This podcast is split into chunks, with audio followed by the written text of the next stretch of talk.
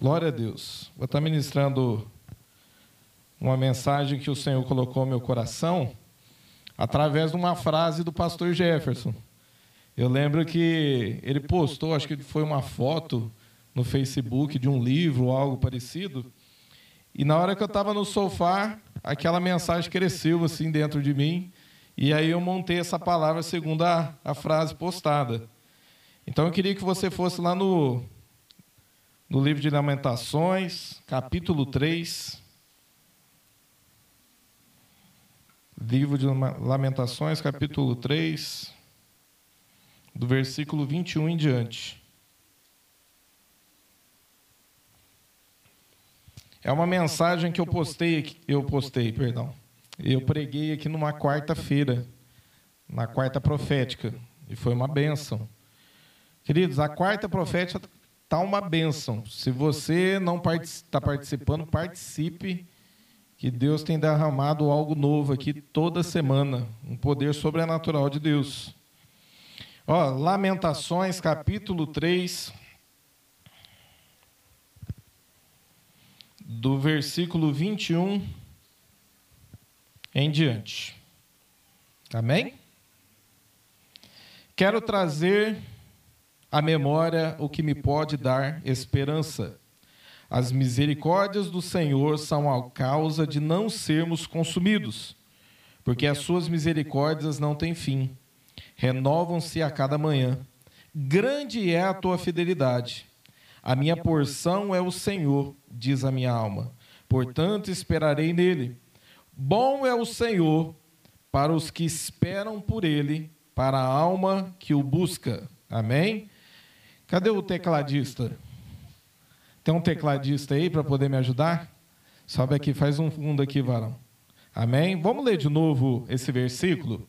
Eu queria que você pudesse ler e compreender ele. Amém? Então vamos lá. Ó. Quero, repete comigo, quero trazer à memória o que pode me dar esperança. Vamos repetir, ó. Quero trazer à memória o que pode me dar esperança.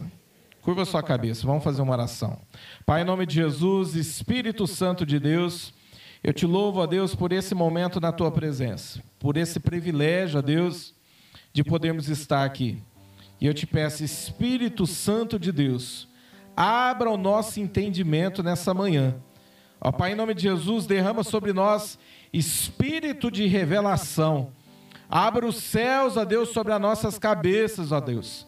Ó Pai, envia dos teus anjos aqui, Senhor, vai quebrando, Senhor, ó Pai, toda a fortaleza, tudo aquilo que nos impede, ó Deus, de compreender aquilo que o Senhor tem para falar aos nossos corações.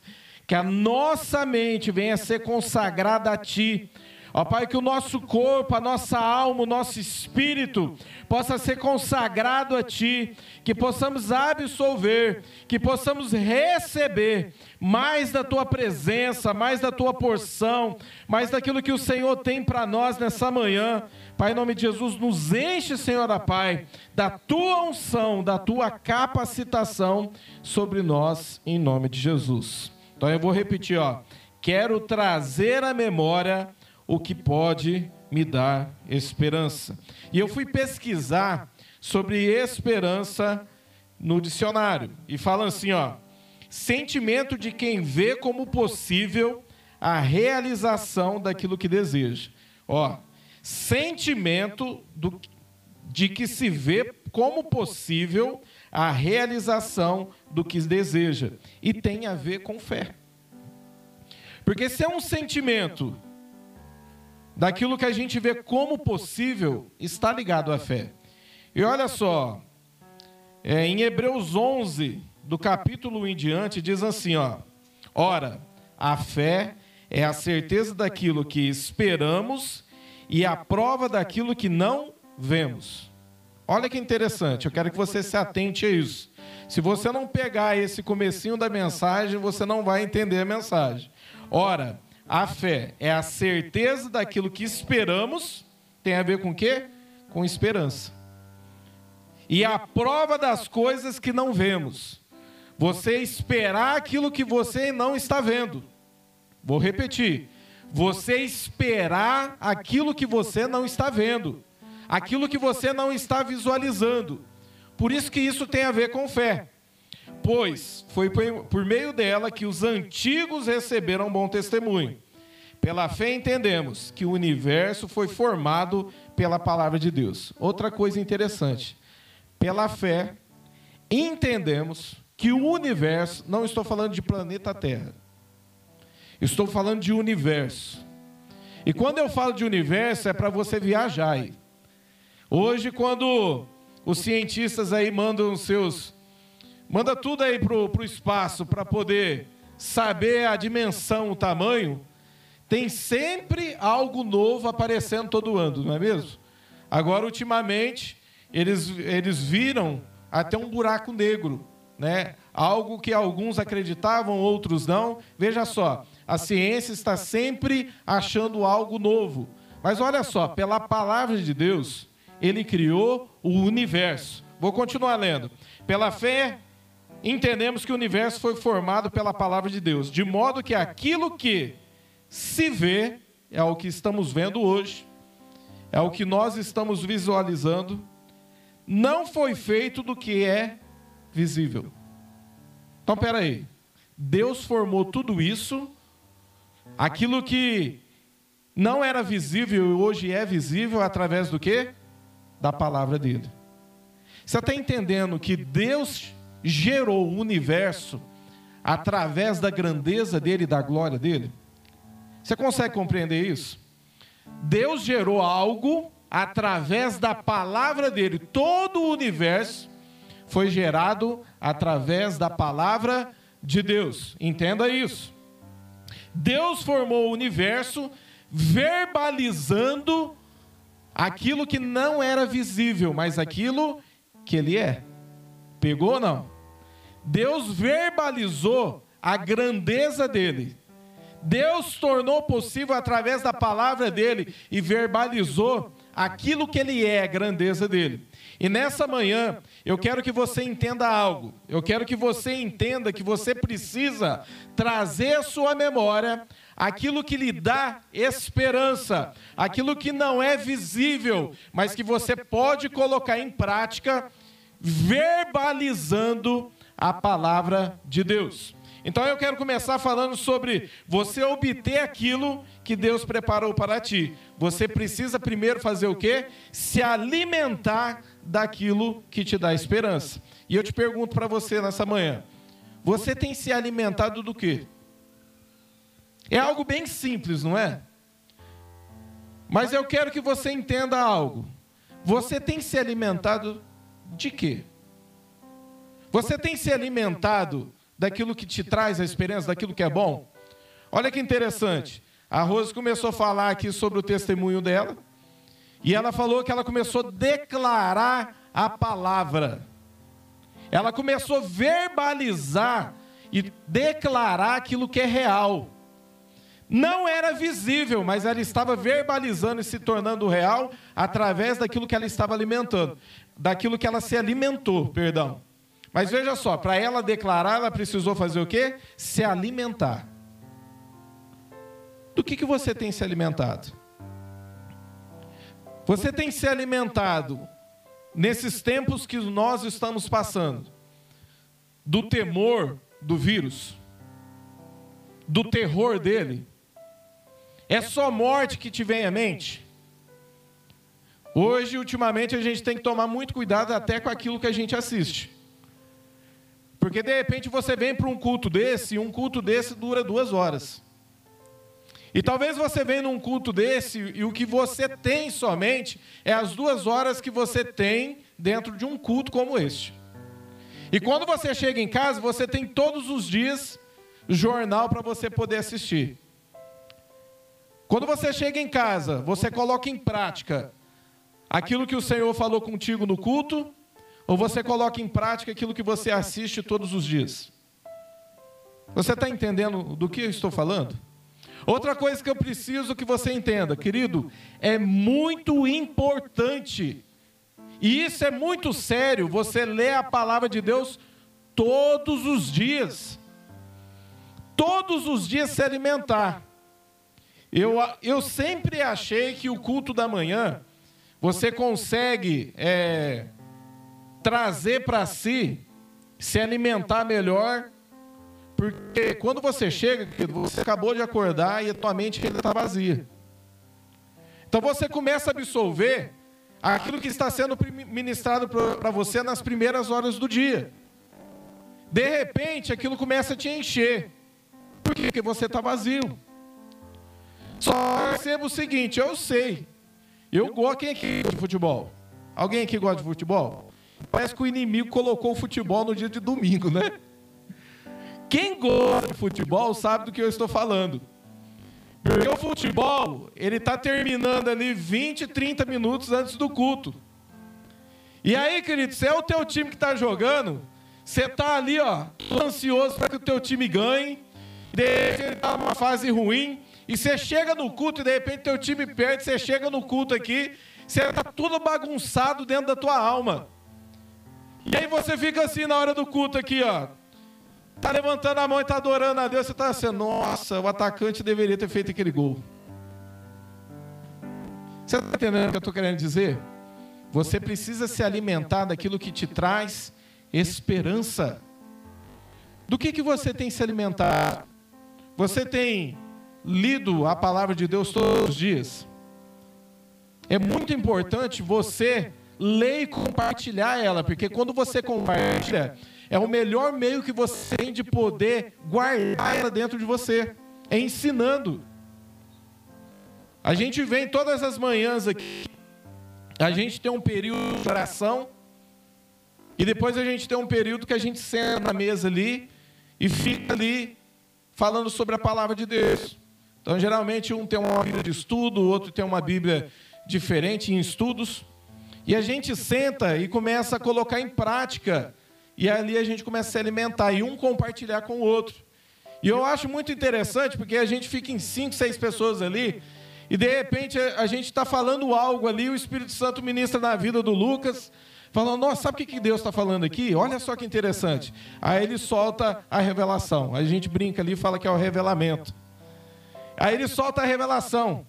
De repente o irmão ali está ministrando uma coisa e fala, ó, e olha, olha mais aqui o que, que Deus está falando. E aí de repente ele solta outra revelação.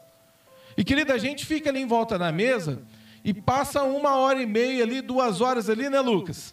A gente até mudou o período de oração, que a gente orava depois. E a gente começou a perceber, começou a diminuir o tempo de oração, porque a gente fica tão impactado com aquilo que o Espírito Santo está revelando para a gente ali. Eu falei, pessoal, a gente vai trocar. A gente chega na igreja, vai orar e depois a gente vai se alimentar da palavra. Porque a gente fica muito empolgado com aquilo que Deus está derramando. De repente, querido, você tem ali, a gente nos alimentou de manhã daquilo que nos trouxe a esperança, e a gente começa a fazer o quê? Trazer a forma e é na segunda-feira que tem uma célula, de repente chega algo fresquinho para você ministrar na tua célula. Por quê? Porque você se alimentou daquilo na parte da manhã. Às vezes a gente brinca aqui, né, Lucas? Fala assim, ó, eu, eu ministrei a mesma palavra, eu também, eu também. a gente ministrou aquilo que o Senhor entregou para a gente ali. Querido, do que você tem se alimentado? Quero trazer à memória o que pode me dar esperança.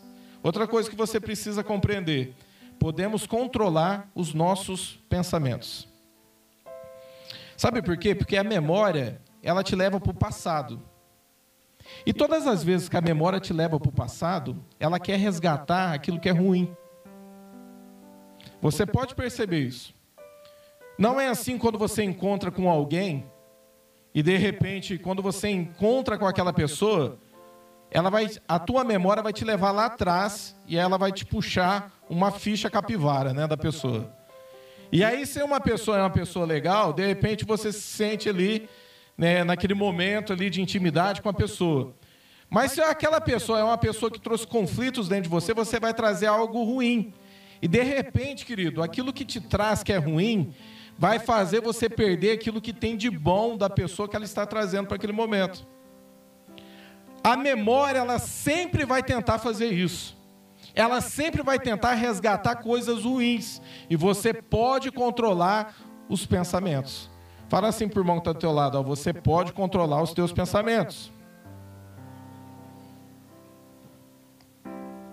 Fala assim, ó, eu não posso resgatar coisas negativas. Sabe por quê?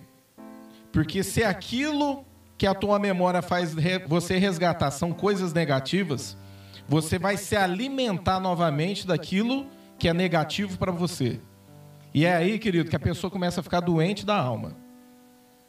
E é aí que a pessoa vai começar a patinar dentro dos traumas dela e ela não consegue sair do trauma dela. A pessoa fica tão preso dentro dos traumas que ela só sabe viver aquilo todos os dias. Isso é a causa que muitas pessoas entram na depressão. Porque elas começam a colocar, elas se alimentam da sua memória, das coisas negativas e colocam em prática no dia a dia. Ela se lem... novamente se alimenta e coloca em prática. E todos os dias ela faz isso e a vida dela vira um ciclo. E ela fica presa dentro de uma cadeia espiritual. Entenda uma coisa. Nós somos feitos de espírito, alma e corpo, não é isso? São três coisas aqui. A pessoa fica tão presa dentro da alma dela que ela entra numa cadeia espiritual. E existem demônios que amarram as pessoas dentro dessa cadeia espiritual. E a pessoa começa a viver aquilo todos os dias. Quando ela vai ver, ela já está presa dentro daquilo. Eu lembro de uma situação que Deus me mostrou. Eu, eu, eu costumo atender algumas pessoas. E algumas delas, as pessoas falavam tanto, começavam ali chorar. E começavam a falar, e eu começava a olhar aquilo, eu falava assim, ó. E eu ali em pensamento com Deus, né? Deus, é algo tão simples. Por que, que essa pessoa está chorando tanto?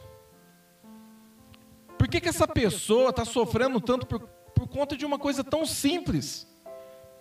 E eu comecei a questionar isso com Deus. Eu sentava para poder ouvir as pessoas, eu olhava e falava assim: nossa, isso é tão simples. Eu até falo para o Lucas que eu tenho uma facilidade de deletar aquilo que não é bom para mim. Eu, eu, tenho uma facilidade, eu dou um jeito de cortar isso dos meus pensamentos para poder controlar. Eu deleto isso, falo, não, isso não me serve. Eu posso até alguns dias tentar andar com aquilo, mas falo, não, não me serve, eu estou deletando, estou jogando fora. E aí teve um dia, querido, que eu comecei com Deus ali questionar isso. Eu falei, Deus, eu não entendo por que a pessoa sofre tanto por conta de uma coisa tão pequena. Algo tão simples dela poder sair e ela fica patinando dentro disso. E aí eu comecei, Deus, eu preciso entender, porque como eu vou ajudar uma pessoa assim se eu não entendo sobre isso? E eu lembro que teve um dia que eu tive um sonho. E dentro desse sonho, eu lembro que eu estava muito doente da alma. Existia uma dor dentro de mim, e essa dor me consumia. E eu lembro que eu não conseguia conversar, eu só conseguia levar, minhas memórias me levavam naquilo que me machucou. E eu chorava muito no sonho. Conforme eu ia chorando no sonho, eu ia sentindo uma dor, essa dor ia aumentando, ia aumentando, ia aumentando. Eu falei, Deus, o que, que é isso? E aí Deus falou assim para mim no sonho, ó. Essa é a dor que uma pessoa que entrou nessa cadeia espiritual sente. Por isso que ela não consegue sair com facilidade. Eu lembro que eu acordei, todas as vezes eu estou falando aqui, eu tô, estou lembrando, eu estou sentindo o sentimento que eu tive no sonho. Eu falei, Deus, isso é muito sério. Eu falei assim, como é que pode uma pessoa ela conseguir ficar presa espiritualmente numa situação dessa? E aí eu comecei a orar, eu entendi que eu deveria fazer o quê? Todas as vezes que eu atendisse pessoas dessa maneira, deveria fazer algumas orações com ela, fazer alguns atos proféticos dela saindo daquele lugar. Eu fazia ela verbalizar e, e começar a falar algumas coisas. E eu comecei a perceber que começou a ter algum resultado em algumas pessoas.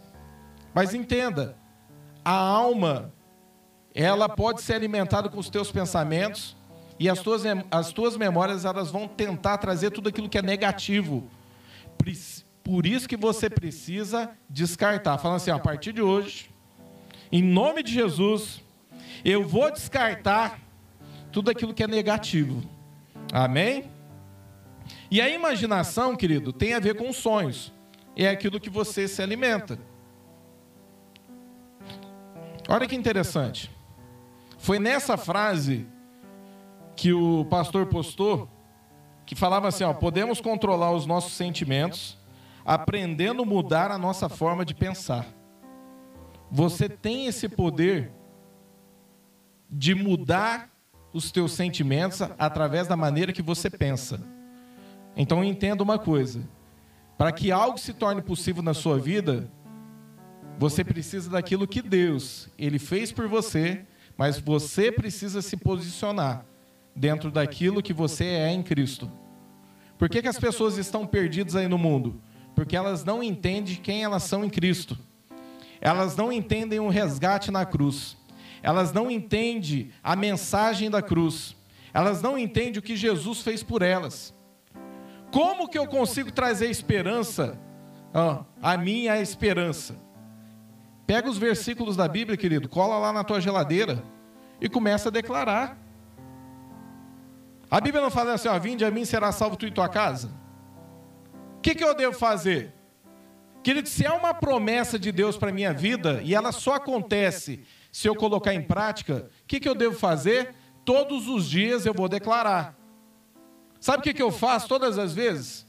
Eu tenho alguns propósitos de oração. E uma das promessas que eu uso na hora que eu chego sobre a minha família, e eu começo a dar nomes, e eu estou aqui orando, eu falo, Deus, eu coloco a vida do fulano, do ciclano na tua presença, porque a tua palavra diz assim, e declaro ela. Você está entendendo? Você precisa fazer o quê? Trazer para você o que pode lhe dar esperança. E o que pode te dar esperança é a promessa de Deus. Há uma promessa de Deus para a tua vida. Amém? E eu digo melhor, não há só uma promessa de Deus para a tua vida. Há mais de seis mil promessas de Deus para a sua vida. Você está entendendo, queridos?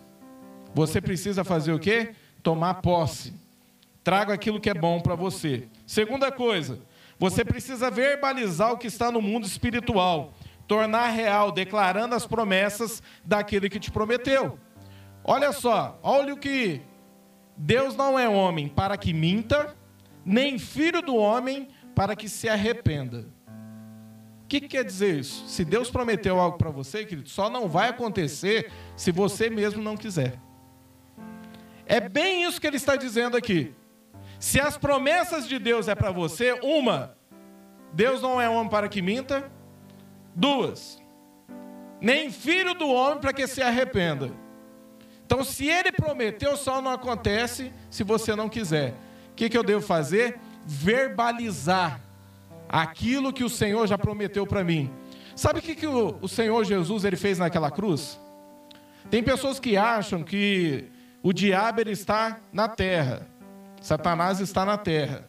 A Bíblia fala assim: ó, esse mundo já é do maligno, mas ele não está atuando na terra, ele atua nas regiões celestiais. O que atua sobre a terra são os seus demônios. Entenda algo, ó, quando Jesus morreu por nós na cruz, sabe por que, que a Bíblia fala assim que Satanás está aos nossos pés? Ó, terra aqui, aquilo tudo que a gente vê, o universo aqui, tudo que a gente está vendo. Regiões celestiais, e o terceiro céu, na onde está o trono de Deus. Olha só o que Jesus ele fez pela igreja de Cristo. Ele pegou a igreja, ele levou no mais alto das regiões celestiais, colocou acima de Satanás para que ele pudesse ficar aos teus pés. Sabe o que, que ele fez aqui? Toda a autoridade está no nome de Jesus, por quê? Porque a igreja de Jesus foi colocada no mais alto das regiões celestiais. O que, que eu devo fazer, querido? Eu tenho que entrar nas regiões celestiais, em espírito, e começar a colocar tudo aquilo que me dá esperança, que é as promessas de Deus, em prática e verbalizar. E começa a declarar: fala, Satanás, você não tem poder sobre a minha vida. Se o Senhor prometeu, vai se cumprir. Começa a marchar, querido, e começa a tomar posse. Você precisa fazer o quê? Colocar em prática, verbalizar tornar real. Foi isso que, o, que Deus fez. Ele fez o mundo segundo, não era visível, mas foi segundo a tua palavra. Então tudo que você vê hoje é visível porque ele liberou uma palavra. Libere a palavra, querido. Começa a tomar forma aquilo que te dá esperança. Verbalize, coloque em prática. Tem pessoas que ele tem preguiça até de abrir a sua boca para poder falar as promessas de Deus. Abra sua boca, é importante. Verbalize. A Bíblia não fala assim que o verbo se tornou carne. Deus liberou uma palavra e aí veio Jesus. O Verbo se tornou carne porque Deus liberou a palavra. O que, que você deve fazer? Libere as promessas de Deus para a sua vida. Comece a verbalizar, que foi o que ela fez. O inimigo começou a atuar na onde? Na mente. A nossa mente é um campo de batalha. Fala para Deus, fala assim, ó Deus, coloca a mão na sua cabeça, começa a falar para Deus. Fala, Deus, em nome de Jesus Cristo, a minha mente é propriedade do Senhor. Fala assim para Deus e começa a profetizar. Começa a colocar em prática. Começa a profetizar todos os dias. Fala, Deus, eu já posso ver a minha casa.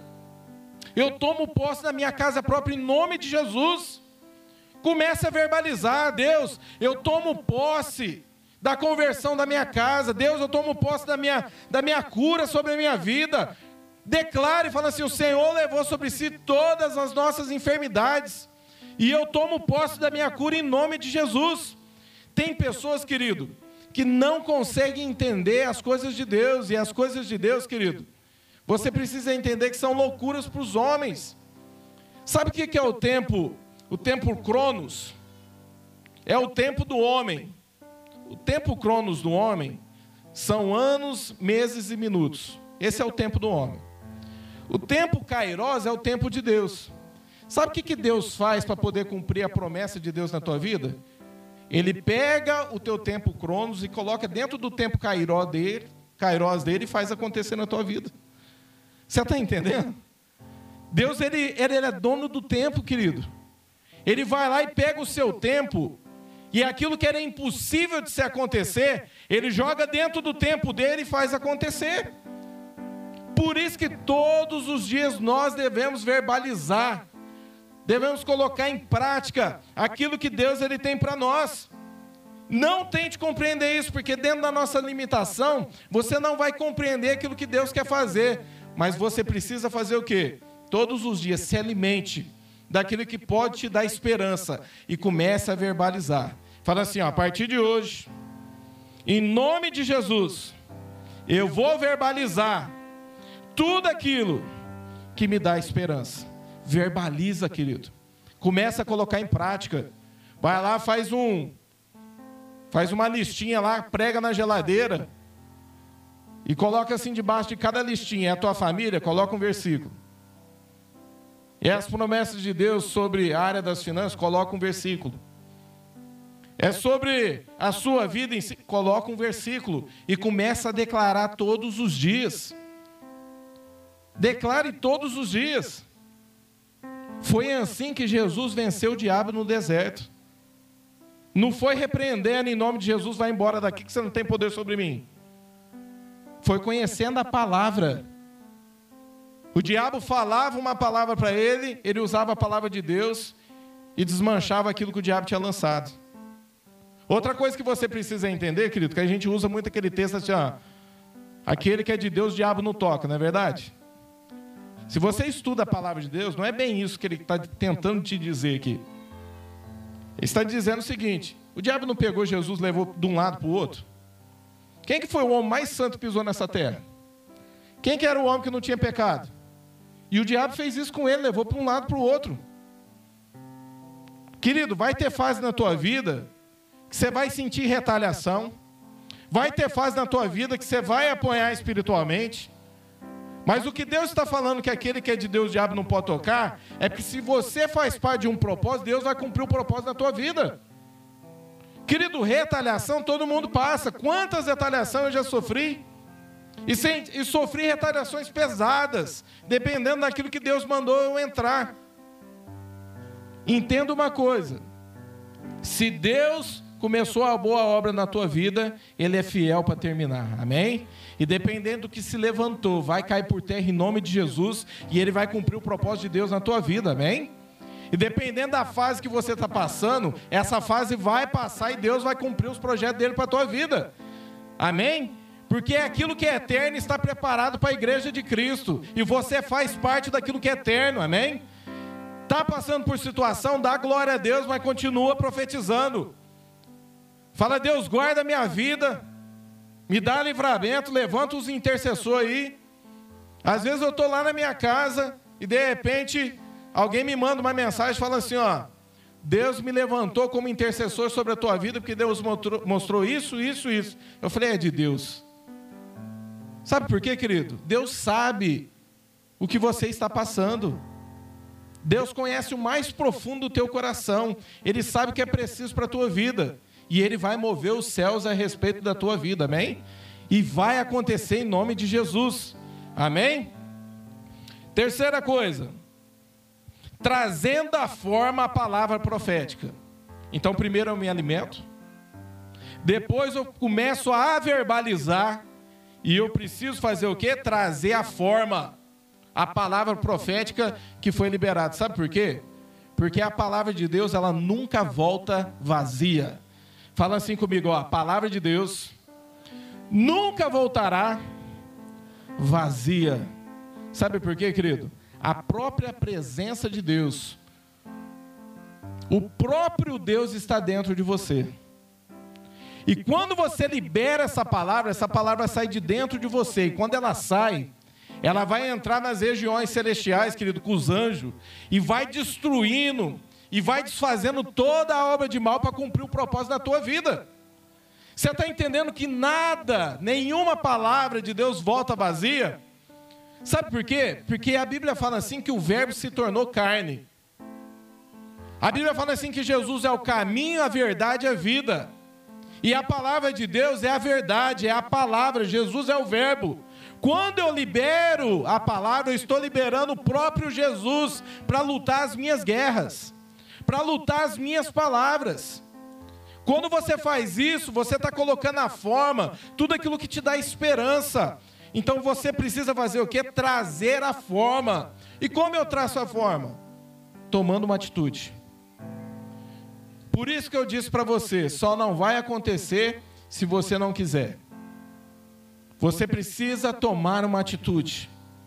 Você precisa se posicionar, entender quem você é. Tem pessoas que elas, elas conseguem se esconder por conta daquilo que elas sentem. E o diabo, através da mentira dele, ele consegue mostrar para você e te convencer que você não é capaz.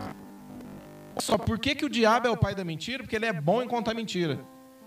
Ele usa teus sentimentos do momento, as lutas que você está passando, as batalhas que você está passando, e começa a colocar na tua mente assim, ó.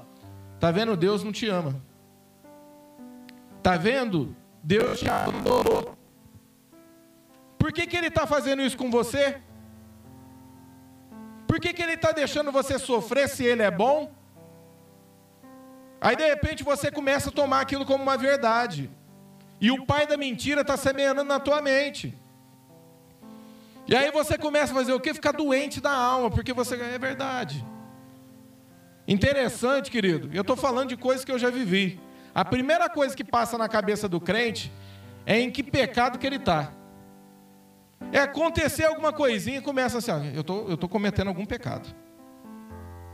Em que pecado que eu estou? Querida, é aí que você tem que usar a palavra de Deus. Porque o diabo ele vai começar a olhar para vocês e falar assim, está vendo? É por conta do teu pecado que Deus não te ama. E querido, nós todos aqui erramos. E o que Deus não ama é o pecado. Deus abomina o pecado, mas Ele ama o pecador. Amém? É você colocar em prática. Como que eu uso a palavra de Deus? Romanos 8:1 fala assim, ó: "Nenhuma condenação há para os que estão em Cristo Jesus". E aí eu começo assim para o diabo, ó. Diabo, Deus conhece meu coração. Eu não sou uma pessoa que vivo no pecado. Eu sou uma pessoa que luto contra o pecado. E a palavra de Deus fala em Romanos 8:1, nenhuma condenação há para os que estão em Cristo Jesus. E a Bíblia fala assim, ó, resistir o diabo, ele vai fazer o quê? Fugirá de vós. Foi o que aconteceu no deserto. Jesus resistiu a ele e ele fugiu. E ele foi embora. Não toma como verdade as palavras do diabo. Tem pessoas que começam a colocar, ela está triste. Ah, eu não sinto mais a presença de Deus. Deus está longe de mim. E querido, nem sempre você vai sentir.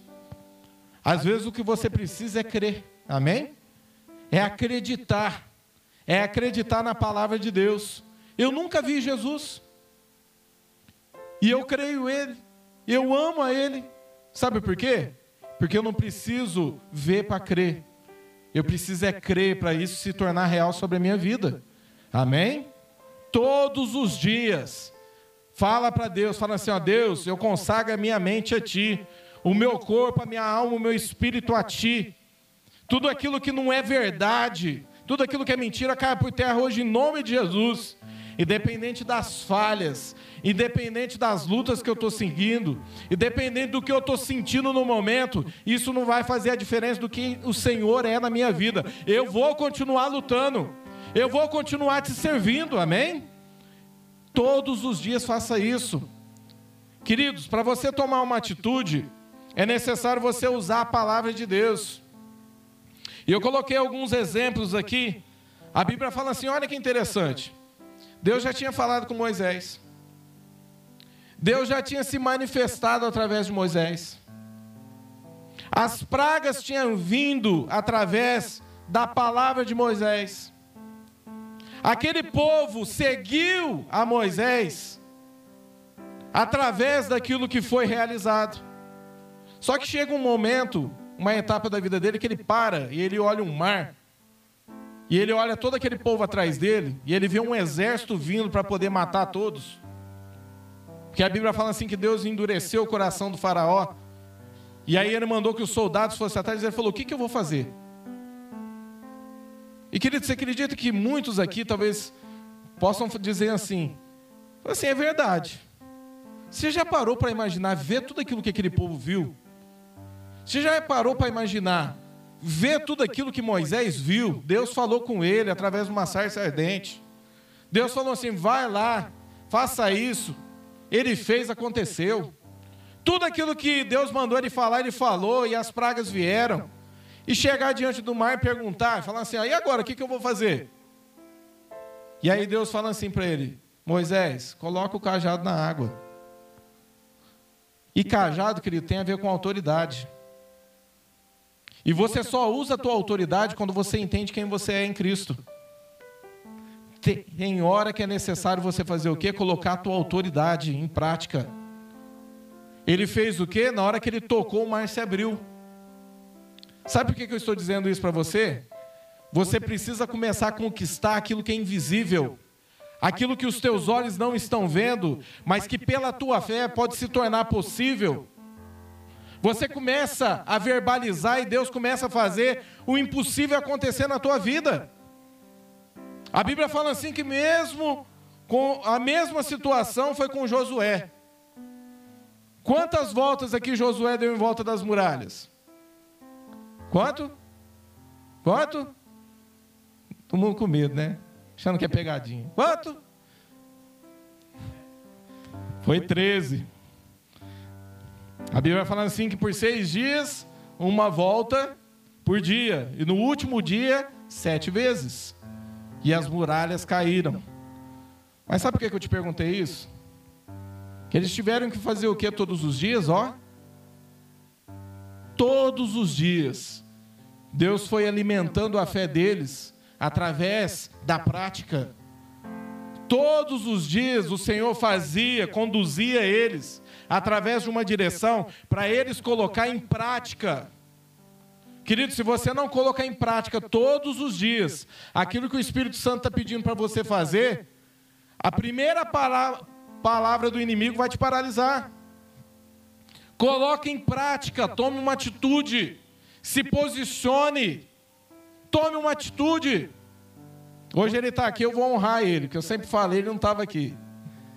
Queridos, o que Deus fez através do pastor Valdeci, através da equipe da Ana, num tempo de pandemia, onde todo mundo estava com medo de vir na igreja, colocou eles dentro de um hospital para dar sopa na boca de pessoas que estavam contaminadas de, de, de Covid. Para para analisar. Eles fizeram através do quê? Através da fé e do chamado deles. Você entende que Deus preparou Deus preparou essa situação, Deus preparou esse tempo, foi para fazer a diferença. Você já parou para imaginar o impacto que isso trouxe dentro da cidade através de uma atitude que eles tomaram em fazer? E se eles não tivessem feito? Valdeci me contou algumas vezes que ele chegava lá para dar sopa, a pessoa estava tão fraca que não queria comer, ele insistia e sentava, porque eles falam assim que quando eles entravam dentro do hospital, eles se sentiam bem, se sentiam cuidado, porque até os próprios enfermeiros tinham medo de ficar lá dentro. E quando eles se alimentavam, querido, a, fra... a maior parte da fraqueza não era por conta do vírus, era porque não tinha comido, né, Valdeci? E aí eles se fortaleciam, no outro dia eles estavam melhor. Você está entendendo, querido, que todos os dias você precisa se alimentar da palavra de Deus e colocar em prática? Quantas pessoas, quantos testemunhos foram dados através da atitude desses homens, dessas mulheres de Deus? Querido, Deus te separou para esse tempo, amém?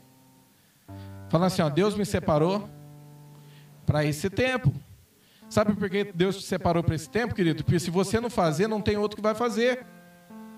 Deus ele te capacitou para esse tempo. E você precisa entender quem você é em Cristo.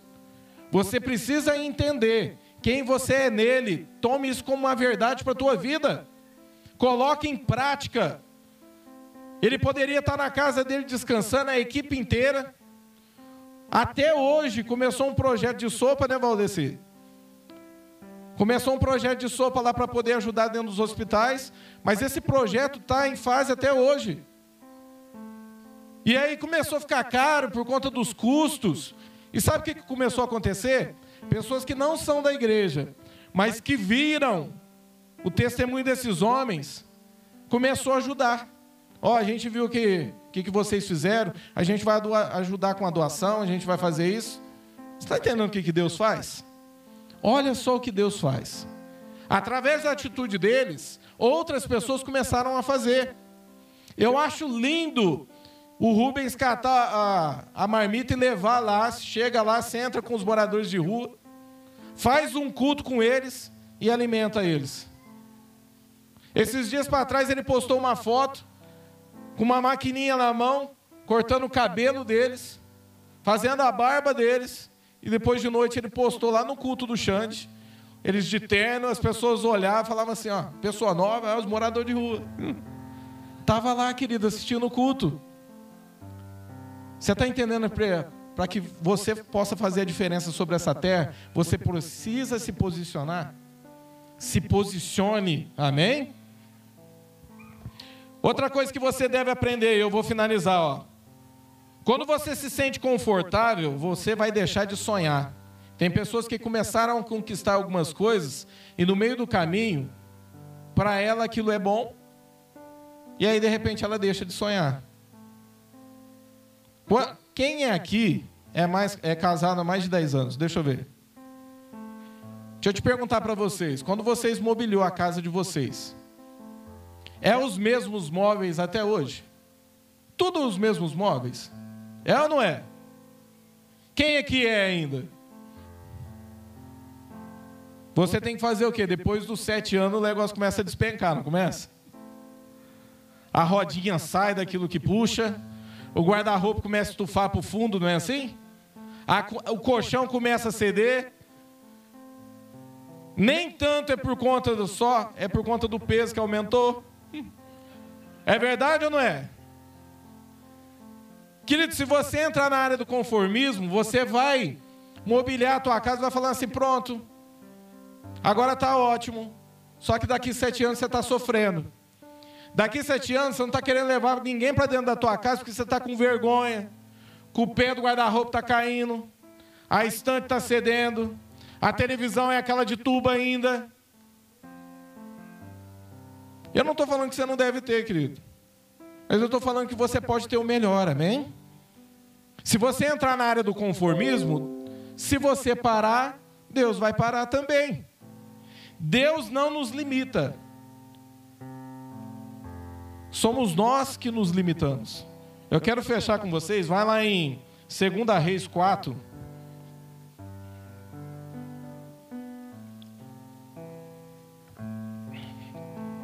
O livro de 2 Reis 4. capítulo capítulo 1, perdão, 2 Reis 4, do 1 em diante. Versículo 1 em diante.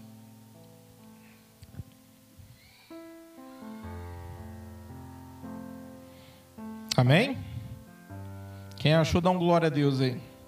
Quem não achou, fala misericórdia.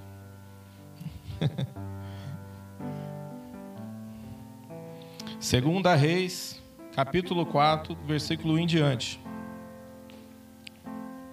Vamos lá, ó.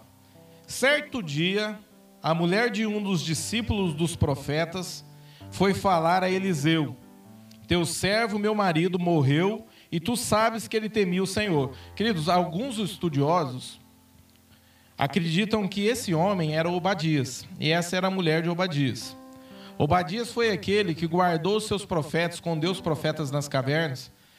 E alguns estudos falam assim que ele empobreceu porque ele levava alimentos para ele no tempo onde Jezabel estava caçando os profetas. Por isso que ele começa falando assim, ó: Certo dia, a mulher de um dos discípulos dos profetas foi falar a Eliseu: teu servo, meu marido, morreu, e tu sabes que ele temia ao Senhor. Por isso que ela está dizendo isso. Mas agora veio um credor que está querendo levar os meus dois filhos como escravos. Eliseu perguntou-lhe: Como posso te ajudá-la? Diga-me o que você tem em casa. E ela respondeu: Tua serva não tem nada, além de uma vasilha, ó, uma vasilha de azeite. Então disse Eliseu: Vá pedir emprestadas vasilhas a todos os vizinhos, mas peça muitas. A direção é o quê? Peça para os vizinhos, mas peça muitas. Depois entre em casa com as vasilhas e vá separando as que você for enchendo. Depois disso, ela foi embora. Fechou-se em casa com seus filhos e começou a encher as vasilhas que lhe traziam. Quando todas as vasilhas estavam cheias, ela disse a um dos seus filhos: Traga-me mais uma. Mas ele respondeu: Já acabaram. Então o azeite parou de correr. O azeite vá, perdão, o azeite parou de correr. Ela foi e contou tudo isso ao homem de Deus que lhe disse: Vá, vende o azeite e pague suas dívidas e você e seus filhos ainda poderão viver do que sobrar. Veja que o que Deus tem aqui é em abundância. Mas por que eu quis usar esse texto para a gente encerrar? Olha só, a direção de Deus é que ela fosse, ela tinha uma vasilha. Vá a todos os vizinhos e peça vasilha. Uma das coisas que o Espírito Santo falou no meu coração, querido, se você tem problema de relacionamento, olha lá. E eu fico pensando, Deus, será quantas vasilhas que eu ia conseguir? Foi a primeira coisa que Deus falou no meu coração. E aí eu fiquei imaginando, falei, misericórdia, Deus. As pessoas não iam me emprestar as vasilhas. Por isso que a Bíblia fala assim, ó. Se você tem alguma coisa, sabe que o teu irmão tem alguma coisa contra você, antes de você trazer no altar, deixa a tua oferta e vai lá consertar com ele. Sabe por quê?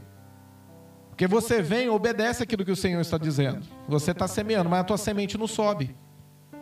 E a Bíblia fala assim que Deus ele viu as esmolas de Cornélio porque subia como um memorial diante de Deus.